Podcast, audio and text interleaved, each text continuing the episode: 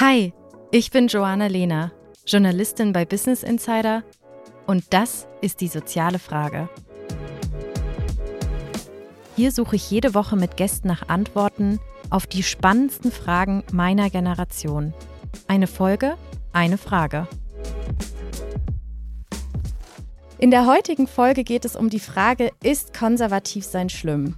Wenn ich die groben Eckpunkte in meinem Leben mit euch teile, könnte ja bei dem ein oder anderen der Eindruck entstehen, dass ich konservativ bin. Noch Katholikin, in Bayern geboren und zweiter Name Elisabeth. Dabei ist konservativ eigentlich eher ein Begriff, der mich abschreckt, weil ich damit vor allen Dingen eins verbinde und das ist Rückständigkeit. Aber ist das so? Also ist konservativ sein schlimm? Einer, der zurzeit darüber nachdenkt, jetzt erst recht konservativ zu werden, ist Weltautor und Fotograf Frederik Helmut Johannes Schwilden. Er ist 33 Jahre alt und lebt seit einem Jahr im eigenen Haus in Erlangen, ist verheiratet, hat zwei Kinder, zwei und vier Jahre alt und fällt vor allem mit seinen Texten auf, die regelmäßig mit Erwartungen brechen. Etwa über transsexuelle CDU-Frauen oder über den Linksjugendbundessprecher, der Luxus nicht ablehnt und Reiche nicht hasst, aber auch über Klimaaktivisten aus dem Dannröder Forst, die laut Schwilden mit ihrem Aktivismus Terrorismus betreiben. Willkommen, Frederik. Schön, dass du da bist. Grüß Gott. Grüß Gott ist schon eine richtig gute Ansage, um ums konservatives Sein zu reden. Habe ich grad, äh, ist mir gerade eingefallen. Ja, ne? wieso ist das schon konservativ, findest du? Nee, Gott zu grüßen. Es gibt ja nichts Reaktionäreres. Ja, das stimmt. Und es passt auch sehr gut zu Bayern, ne? Ja, sehr. Ich habe es ja in der Einleitung gerade schon genannt. Du hast ja gleich drei Vornamen lebst in Bayern. Ja, das stimmt. Bist verheiratet mit zwei Kindern und eigenem Haus. Das heißt, von außen gesehen haben wir vielleicht die ein oder andere Parallele. Ja. Und es klingt auch ein bisschen nach einem konservativen Leben. Deswegen würde mich total interessieren, was du von dir selber sagst. Bist du konservativ? Ähm, in vielen Bereichen ja. Also ich bin konservativ wenn es um die Rechte von Schwulen und Lesben geht, da möchte ich, dass die genau die gleichen Rechte haben wie wir alle und dass wir das bewahren. Ich bin sehr, sehr progressiv zum Beispiel, was Drogen angeht. Ich möchte, finde das unsinnig, dass der Staat uns vorschreibt, was wir mit unserem Körper und unserem Bewusstsein tun.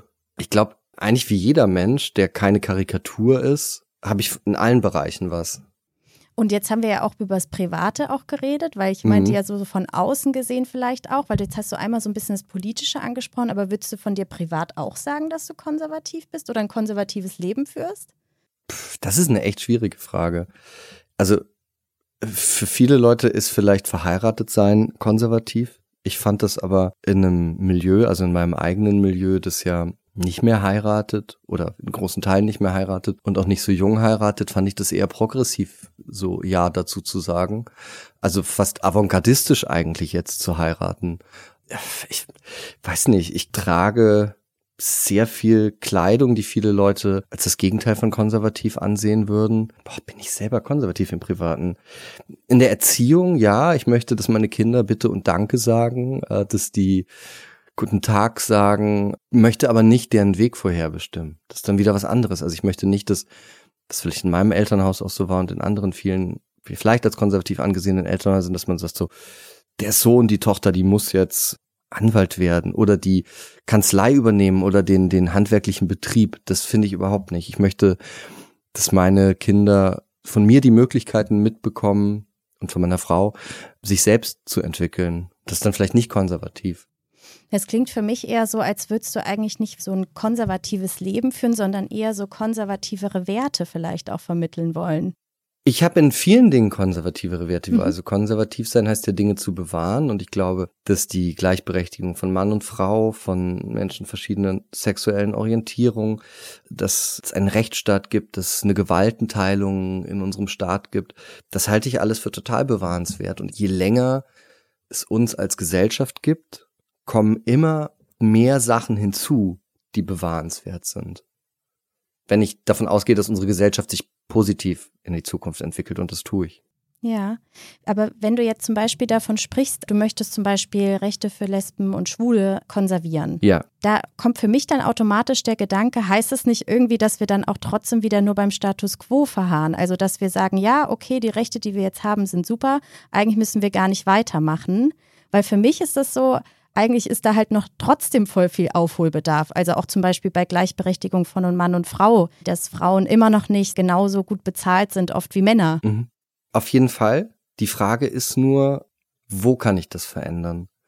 Denn ich kann als Staat und als Regierung, als Parlament können wir Gesetze vorschlagen, die werden diskutiert, dann werden die beschlossen oder nicht.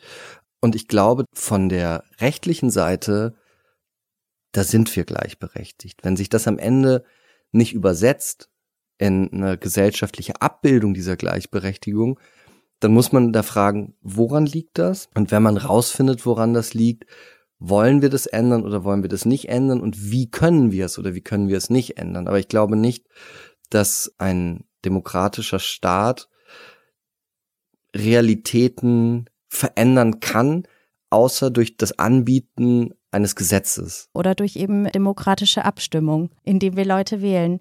Jetzt hast du ja gesagt, du machst da ja auch einen Unterschied zwischen, ob du politische Werte versuchst zu bewahren und da vielleicht konservativ bist und vielleicht bei deinem Privatleben. Das klingt so, als hättest du trotzdem auch noch so ein paar Widersprüche in dir, wo du jetzt konservativ vielleicht dich siehst und wo nicht. Also erstens hat jeder Mensch diese Widersprüche und das finde ich ganz, ganz wichtig, weil sonst werden wir auch wieder so Karikaturen oder so Definitionslisten von politischen Strömungen und ich glaube, man sieht das ja überall. Also es gab jetzt so einen Priester, der, ich habe das mal so auf so einer Klatschseite gelesen, der so bekannt war für seine Teufelsaustreibung und der jetzt die Kirche verlassen hat, um mit einer Frau zusammenzuleben, die irgendwas mit Satanismus zu tun hat. Und wir haben alle das in uns. Wir sind nicht einfache Wesen.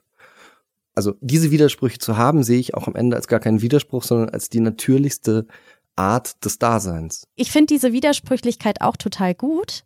Ich glaube zum Beispiel auch, dass ich in manchen Punkten konservativer bin. Also ich wohne zum Beispiel auch schon mit meinem Freund zusammen mhm. und habe eigentlich auch Lust auf Sicherheit. Aber ich glaube halt in vielen anderen Dingen bin ich auch wieder nicht konservativ und ich finde es halt immer so von außen eigentlich eher eine negative Zuschreibung, wenn mich jemand als konservativ wahrnimmt. Wie ist das denn bei dir? Also siehst du konservativ auch als etwas Schlimmes, wenn dich jemand in die Kategorie einordnet? Nein, ich finde es überhaupt nicht schlimm. In unserem politischen Spektrum haben wir Liberale, wir haben Sozialdemokraten, wir haben Konservative, wir haben Grüne, wir haben ganz Linke, ganz Rechte. Wenn das alles im Rahmen unserer so oft zitierten freiheitlich-demokratischen Grundordnung bleibt, finde ich, ist das immer eine Bereicherung, weil keine einzelne Strömung, keine einzelne Position einen Herrschaftsanspruch haben darf und haben kann. Du hast schon ganz viele wichtige Punkte genannt, was eigentlich konservativ auch alles sein kann. Und ich habe mich dazu auch mit Jens Hacke unterhalten, Zeithistoriker und Politikwissenschaftler. Mhm. Und ich habe ihn auch mal gefragt, was konservativ ist. Ja, der Konservatismus ist ein relationaler Begriff. Das unterscheidet ihn vom Sozialismus und vom Liberalismus. Im Sozialismus der überbordende Wert Gleichheit, soziale Gleichheit. Im Liberalismus Freiheit, individuelle Freiheit. Und der Konservatismus ist völlig unentschieden. Das, was man konservieren will, muss man auch benennen.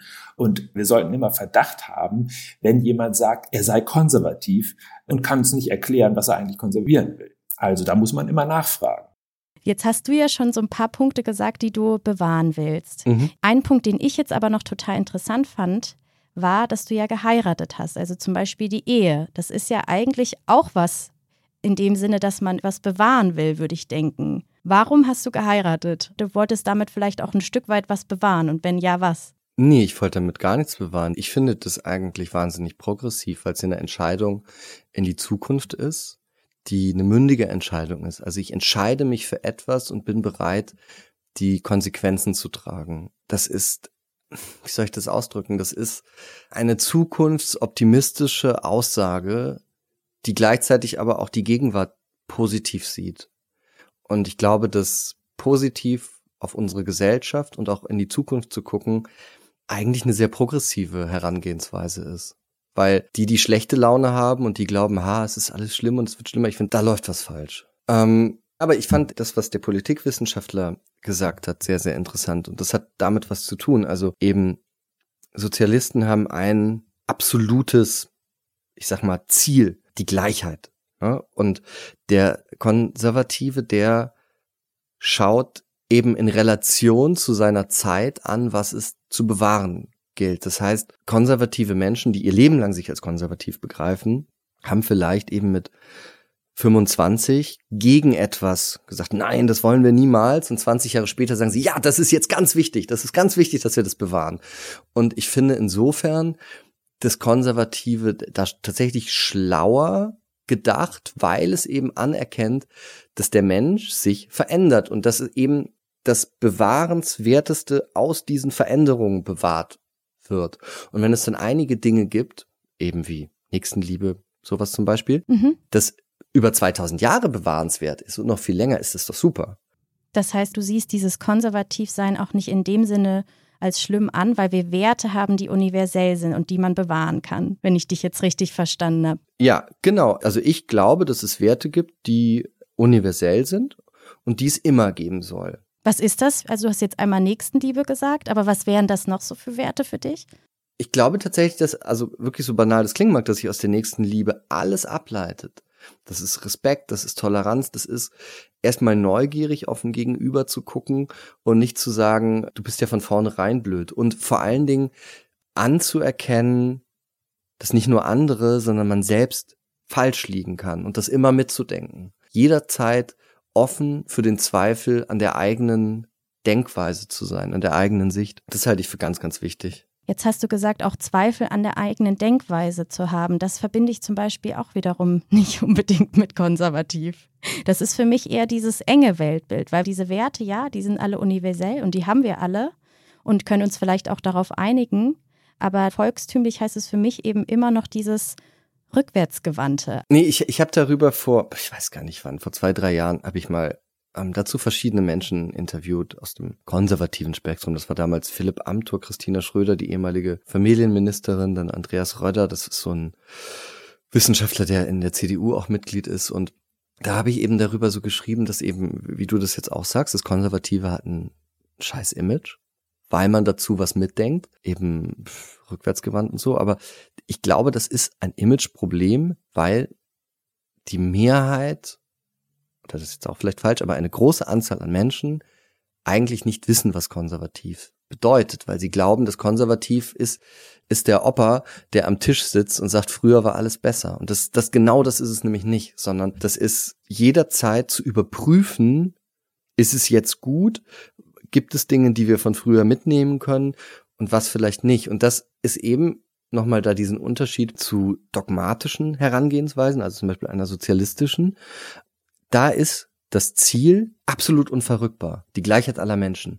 Und das finde ich, das ist ja wie in der Kirche. Wenn du ein Dogma hast, das ist so. Wenn der Papst spricht, die Unfehlbarkeit des Papstes, dann ist es immer richtig. Und das ist Quatsch. Du hast gerade gesagt, du hast ja diese Menschen auch gefragt, alle oder zu diesem Thema. Mhm. Was hat dich denn da am meisten jetzt überrascht? Vielleicht gab es da eine Aussage, wo du vielleicht auch selber nochmal dein Bild vom Konservativsein verändert hattest? Na, also ich habe das, das ist zwar, wenn man über das Konservativsein liest, eigentlich so fast so eine der ersten Dinge, über die man stolpert als Satz, aber als Andreas Röder meint, als konservativ denkende Menschen, den Wandel so gestalten wollen, alle mitzunehmen. Das fand ich sehr, sehr überzeugend, weil dass wir uns als Menschen, als Gesellschaft verändern werden, das ist ja absolut klar.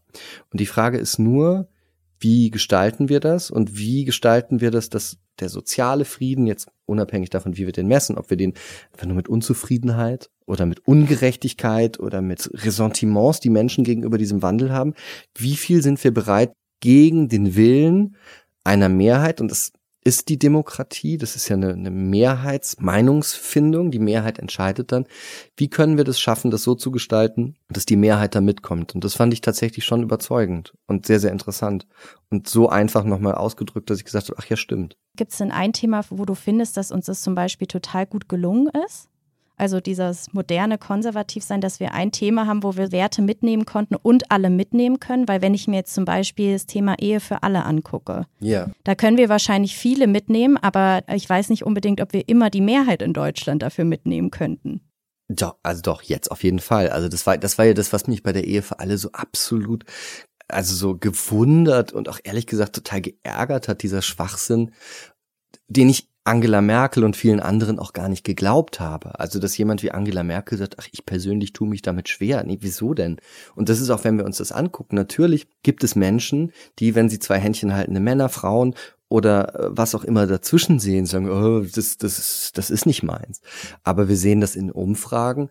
Die Mehrheit der Menschen in Deutschland findet es richtig und möchte, dass wir so leben können. Also ich habe das empfunden als eine eingebildete Diskussion, so dass man dann sagt, so, ah, da verlieren wir vielleicht zwei Opas in Bayern und in Thüringen an Wählerpotenzial.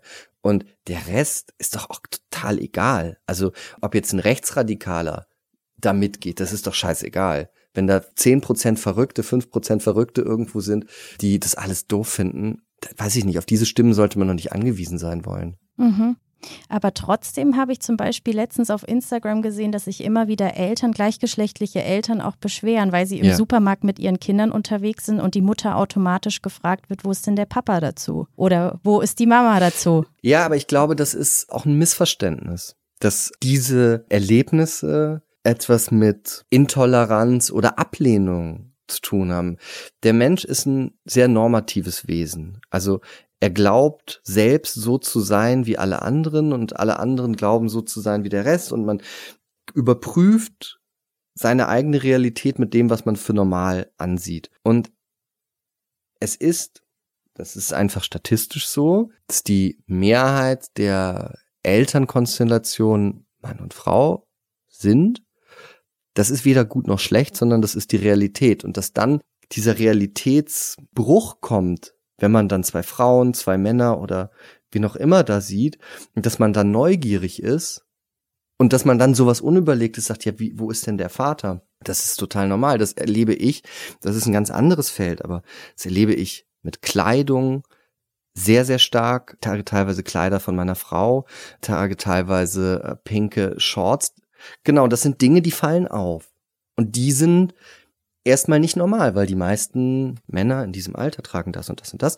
Und das führt zu Irritation. Und das glaube ich, das ist nicht immer böse, auch wenn man das so empfindet. Und ich glaube, dass man da ein Stück weit aus sich selber herausgehen muss und nicht jeden Kommentar oder jedes Erlebnis als Angriff sehen sollte, sondern einfach als, ja, stimmt ja.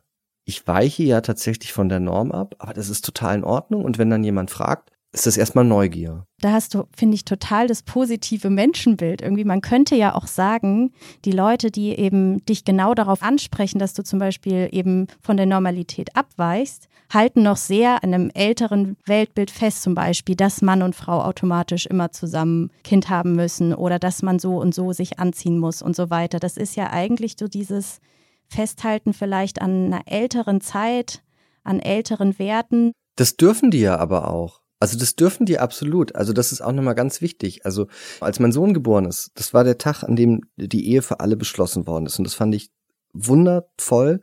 Und ich war da auch nochmal real natürlich weniger gerührt als bei der Geburt meines Sohnes, äh, die ich an dem gleichen Tag erlebt habe. Aber mich hat das auch sehr berührt. Und ich finde das absolut richtig.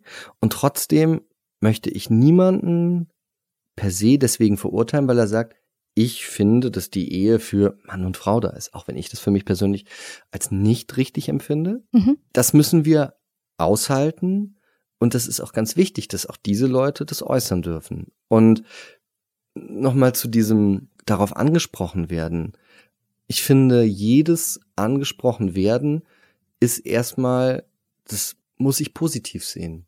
Da setzt sich jemand mit mir auseinander. Genauso, wenn jemand sich mit meiner Arbeit auseinandersetzt, in einem Artikel in einem anderen Medium und sagt, das war ja total scheiße, was der geschrieben hat, ist total falsch. Das finde ich erstmal gut, weil das nämlich Auseinandersetzung mit verschiedenen Positionen ist. Und das ist die Bedingung für gesellschaftlichen Fortschritt, aber auch für Respekt. Also ich finde nichts respektvoller, als jemandem zu sagen, du liegst da falsch, weil man dann diese Person ernst nimmt und sich mit deren Gedanken auseinandersetzt. Vielleicht auch nochmal, damit du meinen Gedanken nochmal besser verstehst, warum ich vielleicht auch das als schlimm empfinde, in Anführungszeichen, oder da vielleicht auch eine vorgefertigtere Meinung habe. Mhm. Und zwar habe ich Jens Hacke auch nochmal gefragt, warum ist der Begriff konservativ sein vielleicht auch in vielen Augen noch so verbrannt? Natürlich verbinden wir immer, und das hat mit der deutschen Geschichte zu tun, Konservatismus mit antidemokratischem Denken. Also wenn man zur Zeit der Weimarer Republik äh, konservativ war, dann sehnte man sich entweder zurück ins Kaiserreich, in den autoritären Machtstaat, dann hielt man nichts von der Demokratie und so wandelt sich der Konservatismus immer, aber für die Bundesrepublik gilt dann, Konservatismus sollte sich im Rahmen der verfassungsmäßigen Überzeugung abspielen. Und der Konservatismusbegriff war erst einmal nach dem Nationalsozialismus verbrannt. Was sich dann gleichsam als zivile Umformung ergeben hat, ist, dass Konservatismus eher unpolitische Werte auch mitbeschrieb. Also Religiosität, Familienwerte, Tradition, äh, so etwas. Ich glaube, dieses Antidemokratische und das macht für mich oft noch so diese negativen Assoziationen aus mit dem Begriff konservativ sein. Deswegen glaube ich, sehe ich das dann oft weniger als etwas, oh, da setzt sich mit mir jemand auseinander oder ist neugierig, sondern eher diese Altlast, die da noch mitgetragen ist. Und ich finde aber, dieses Beispiel zeigt ja total, wie das Konservativsein eben zu verstehen ist. In der Weimarer Republik war die konservative Strömung zu sagen, ach Mensch, Kaiserzeit, Adel, das finden wir gut. Und heute heißt es eben Gleichberechtigung. Heute heißt es, das zu bewahren. Und daran sieht man, glaube ich, also, dass Menschen, die konservativen Ideen generell, weiß ich nicht, feindselig gegenüberstehen, dass sie das eben nicht begriffen haben. Also, dass wenn man glaubt, dass man wieder zur Weimarer Republik zurück will. Das ist es eben nicht, sondern das Beste aus dem Jetzt zu bewahren. Das ist ja immer, jede Sekunde heißt konservativ sein etwas Neues, weil sich alles in jeder Sekunde ja weiterentwickelt. Jetzt, weil du auch nochmal die zwei Themen angesprochen hast, unsere zwei Lieblingsthemen, Gleichberechtigung und Ehe für alle. Mhm. ja, sehr gut. Und zwar, das waren ja aber, also nehmen wir mal Ehe für alle, wahrscheinlich nicht unbedingt die Konservativen, die das für uns erstritten haben. Nee, genau, aber die Konservativen werden es in 50 Jahren sein, die das verteidigen. Das ist ja das Lustige. Brauchen wir dann nicht trotzdem mehr auch progressive Leute, die uns erstmal diese ganzen neuen Veränderungen und vielleicht auch Weiterentwicklungen erstreiten und dann brauchen wir eigentlich erst die Konservativen, die es bewahren, aber dann auch die Veränderung zulassen? Wir brauchen die alle immer gleichzeitig und deswegen finde ich äh, unser parlamentarisches System auch so toll, weil die da alle gleichzeitig daran mit rummachen. Also man braucht progressive um alles umstürzen zu wollen. Dann die Konservativen, die sagen, aber Moment, äh, das vielleicht, aber nee, das ist richtig gut. Und daraus entsteht die Schönheit unseres Landes, weil das ein Abwägen davon ist. Deswegen brauchen wir die alle. Jetzt habe ich noch einen letzten O-Ton, weil der auch so gut passt, weil du jetzt gesagt hast, wir brauchen die alle. Und zwar beschreibt Jens Hacke auch noch mal, was Konservative auch auszeichnet. Da hören wir auch noch mal rein. Naja, der Konservative ist eher ängstlich. Er hält sich an etwas fest, äh, was er kennt, was ihm vertraut ist oder was ihr vertraut ist. Und das ist natürlich erstmal etwas zögerlich. Vielleicht könnte man sagen, dass der Konservatismusbegriff auch dann eine Rolle spielt, wenn Menschen Angst vor Veränderung haben. Also wenn einer Mittelklasse, der es gut geht, wenn sie Angst hat, dass sie ihre Vermögen verlieren, dass es wirtschaftlich äh, nicht mehr so weitergeht, dann hält man sich daran fest. Widerspricht das nicht so ein bisschen deiner These eigentlich, weil du sagst, wir brauchen dann die Konservativen, um wieder zu bewahren? Ist es dann nicht eigentlich so, dass sie einfach eher ängstlich sind und daran irgendwas festhalten, was sich einfach generell nicht verändern soll? Also ich würde auf jeden Fall dem Gesagten gerade widersprechen, weil ich glaube, dass Angst tatsächlich eine der gefährlichsten Emotionen ist. Angst ist das Geschäft der AfD zum Beispiel aber auch anderer politischer Parteien. Ich glaube, dass wenn Menschen ängstlich sind, wenn sie unsicher sind, dass sie dann zu radikalen Strömungen sich hingezogen fühlen, weil sie radikale Lösungen wollen, um ihre eigene Angst, die sie nicht aushalten, zu überwinden. Aber ich sehe in den meisten konservativen Menschen eben nicht diese Ängstlichkeit, sondern ich sehe da eher eine Gelassenheit, ehrlich gesagt, und auch ein Aushalten anderer Positionen, auch wenn ich, und das muss ich auch sagen, muss es wieder selber auch einschränken muss. Ich lebe ja in Bayern und da sind gerade die CSU-Plakate und da stand sowas drauf wie Linksrutsch verhindern oder so. Und also ich, ich frage mich auch so was, also wie, wie dämlich eine Partei sein kann, sozusagen die anderen da drauf zu drucken. Ne? Also das habe ich auch im Umgang mit der AfD nie verstanden, wenn man dann so Leute gefragt hat, ja, was sind denn ihre politischen Ziele? Und sagt man, ah, die AfD verhindern. Und jetzt sagt die CSU, ah, wir müssen unbedingt den Linksrutsch verhindern. Das sagt ja für mich, eigentlich habt ihr ja Vielleicht habt ihr gar nicht so viel eigene Ideen, sondern ihr wollt nur das andere verhindern. Und das finde ich immer gefährlich und das finde ich falsch. Und da sehe ich tatsächlich eine Gefahr. Die sehe ich jetzt auch gerade bei der CDU, wo ich mir denke, wenn dann so Paul Ziemiak so Auftritte hat und Tilman Kuban, den ich mir da letztens angehört habe, als er da bei so einer Veranstaltung mit Vitali Klitschko und Armin Laschet war, denke ich mir, huiuiui, ihr habt aber ganz schön Angst. Und eigentlich habt ihr gar nichts eigenes gerade anzubieten, wenn ihr nur sagt, wir wollen dieses böse Rot-Rot-Grün verhindern. Das finde ich, das bestätigt leider jetzt die These von dem Wissenschaftler, den wir gerade gehört haben. Mhm. Ich widerspreche dir aber. Ich finde geerdete Konservative und gefestigte Konservative, das sind für mich Menschen, die, die ich bisher erlebt habe, die am wenigsten Angst haben, die auch lustigerweise viel toleranter in meinem Empfinden waren im Umgang mit anderen politischen Strömungen oder mit anderen Lebensentwürfen, die sagen, super, dass du das so machst, aber ich sehe es so. Also ich erlebe eigentlich konservative Menschen, die, ich kenne, sind eigentlich für mich die Menschen, die eben anderen Lebensentwürfen einfach sehr, sehr entspannt gegenüber sind, weil sie selber sagen, ich weiß, wo ich bin, was ich bin, was ich will. Und deswegen habe ich keine Angst vor dem anderen. Und so wie ich aber die CDU und die CSU jetzt gerade erlebe, bei diesem großen Bedeutungsverlust gerade, die werden gerade ängstlich. Und das finde ich, das ist eigentlich peinlich aus, aus konservativer Sicht. Das heißt, die sind eigentlich gar keine richtigen Konservativen mehr. Ich, ich will das niemandem jetzt absprechen. So, das kann ich ja gar nicht. Aber wie soll ich denn jemandem glauben, der Angst hat? Also für mich sind doch Leute, deren Ideen ich glaube, das müssen Leute sein, die positiv in die Zukunft gucken und die keine Angst haben. Und deswegen glaube ich, dieser CDU in weiten Teilen oder nicht in weiten Teilen, nein, ich glaube einigen Leuten in der CDU, die gerade an wichtigen Stellen sind, den glaube ich nicht. Und auch in der CSU, da sehe ich eine, eine neue Ängstlichkeit. Und das finde ich Quatsch. Wen wählst du denn? ich sage es damit schlingensief, wähl dich selbst.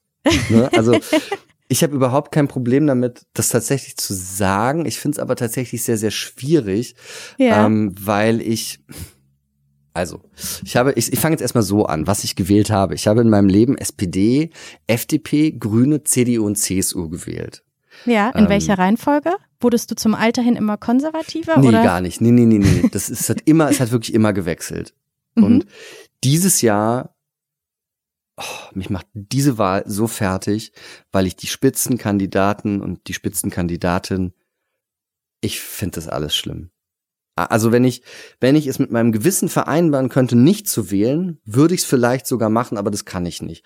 Und ähm, deswegen warte ich jetzt wirklich noch eigentlich bis Freitag, ja. um zu sagen, puh, was mache ich denn da jetzt? Also ich möchte in diesem Spektrum von SPD bis CSU, in Bayern ist es ja die CSU, kann ich niemanden wirklich ausschließen, aber ich finde leider niemanden wirklich geil. Das ist wirklich, es macht mich so fertig. Also, das ist echt der, das erste Mal, dass ich denke so, boah, wie kann es sein, dass jede Partei nur eigentlich den, den größten Kompromiss und den größten Nichtssager oder Nichtsagerin aufgestellt hat? Das macht mich, das finde, das macht mich auch echt traurig. Aber du hast ja vorhin gemeint, gerade bei der äh, CSU, CDU macht sich so eine neue Ängstlichkeit bemerkbar. Mhm. Das heißt, wenn mhm. ich konservativer bin, dann kann ich die ja eigentlich auch nicht mehr dann ganz guten Gewissens wählen. Naja, ich glaube, das ist das Problem jedes Menschen, der keine Karikatur, der keine Blaupause ist. Deswegen bin ich ja auch nicht Mitglied einer Partei weil ich mhm. niemals mit einer Partei komplett konform gehen kann, weil ich ganz viele in den Parteien furchtbar finde, dann aber auch ganz viel wieder toll ich glaube, das geht jedem so, außer so Leuten, so, so Partei, schlimmes Wort, Soldaten und Soldatinnen, die so sagen, ah Mensch, unser Armin, unsere Annalena wieder, also ganz vorne, alles super gemacht, eindeutiger Sieger im Triell, wo ich denke, nee. Okay. Das heißt, was ist dein Tipp für die Bundestagswahl jetzt? Wie gehst du vor? Einfach nur abwarten. Nee, äh, wirklich ganz wichtig. Man wird ja so ein bisschen erpresst damit gerade. Ah, man muss das wählen, was für die Gesellschaft gut ist und so hm, und für die Zukunft. Nein, das wählen, was für einen selber am aller allerbesten ist. Und ich glaube, dass im in der Zusammenkunft aller Wahlentscheidungen dadurch was Tolles bei rauskommt. Wenn jeder das wählt, was für ihn und sie selbst am besten ist. Das finde ich richtig was derjenige oder diejenige konservieren wollen. ja, oder auch verändern wollen. Ja. Ich selber, ich habe gesagt, ich sehe mich als eine Mischung aus sozial, konservativ und liberal in vielen Dingen. Mhm. Und da möchte ich die beste Balance aus Bewahrung radikaler Erneuerung und allgemeingültigen Freiheiten. Ich glaube, was so ziemlich deutlich geworden ist in dem Gespräch ist, würde ich jetzt einfach mal so das Fazit ziehen, dass es eigentlich einfach nicht so ganz zeitgemäß ist, vielleicht auch noch in diesen Kategorien einfach Leute abzukanzeln. Ja, das, also es gibt ja diesen tollen Satz von RuPaul, einer, einem bekannten Drag-Performer, der sagte, wir werden alle nackt geboren und der Rest ist Drag. Und genauso ist das. Also diese Kategorien, die helfen zur Einordnung irgendwie in der medialen Betrachtung, aber Menschen Menschen generell können nicht einer Kategorie entsprechen. Das ist, das ist der Mensch nicht. Der Mensch ist unendlich vielfältig. Vielen lieben Dank, Frederik, dass du dir gerade die Zeit genommen hast, auch wenn du uns natürlich nicht verraten willst, wie du willst.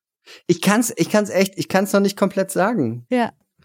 Ich hatte, ich hatte echt den Witz gemacht, einfach in die Wahlkabine meinen eigenen Namen draufschreiben. Wähl dich selbst. Du hast ja auch schon mal selber kandidiert, ne? Dich als Bürgermeister aufstellen lassen. Das war ja ein Witz natürlich. Ja, ja, ich weiß. Aber halt, wenn du jetzt auch schon drüber nachgedacht hast, vielleicht kommt es ja noch. Mein Ziel ist auf jeden Fall im Ruhestand Bürgermeister einer bayerischen Kleinstadt zu werden. Und warum? Weil es lustig ist. Weil man als Bürgermeister, vor allen Dingen in kleinen Städten, da hat man noch so den letzten Glamour eines Königreichs, glaube ich. Womit wir wahrscheinlich wieder gleich die Frage aufmachen können, ob das konservativ ist. Aber ich würde sagen, wir machen hier mal einen Punkt. Ich ja. fand es super schön, mit dir zu sprechen. Es hat voll Spaß gemacht. Danke dir. Ist konservativ sein schlimm? Das habe ich mich am Anfang der Folge gefragt. Und ich glaube, im Laufe des Gesprächs ist jetzt einfach auch rausgekommen, nein, ist es nicht, weil es ist einfach ein leerer Begriff, den jeder für sich selber füllen muss, indem er erklärt, was er eigentlich bewahren will. Das heißt, dieses Image oder dieses schlechte Image, was konservativ sein bei vielen Menschen vielleicht auch noch hat, weil es als rückschrittlich wahrgenommen wird, ist nicht mehr zeitgemäß, weil eben durchaus auch noch Veränderungen bewahrt werden können, wenn ich konservativ bin. Was denkt ihr darüber? Würdet ihr euch selber als konservativ beschreiben oder findet ihr das überhaupt noch zeitgemäß in diesen Kategorien zu denken? Schreibt mir gerne eine Mail an podcast.businessinsider.de oder eine private Nachricht auf meinem Instagram-Kanal Joanna Avion. Und hört nicht auf zu fragen.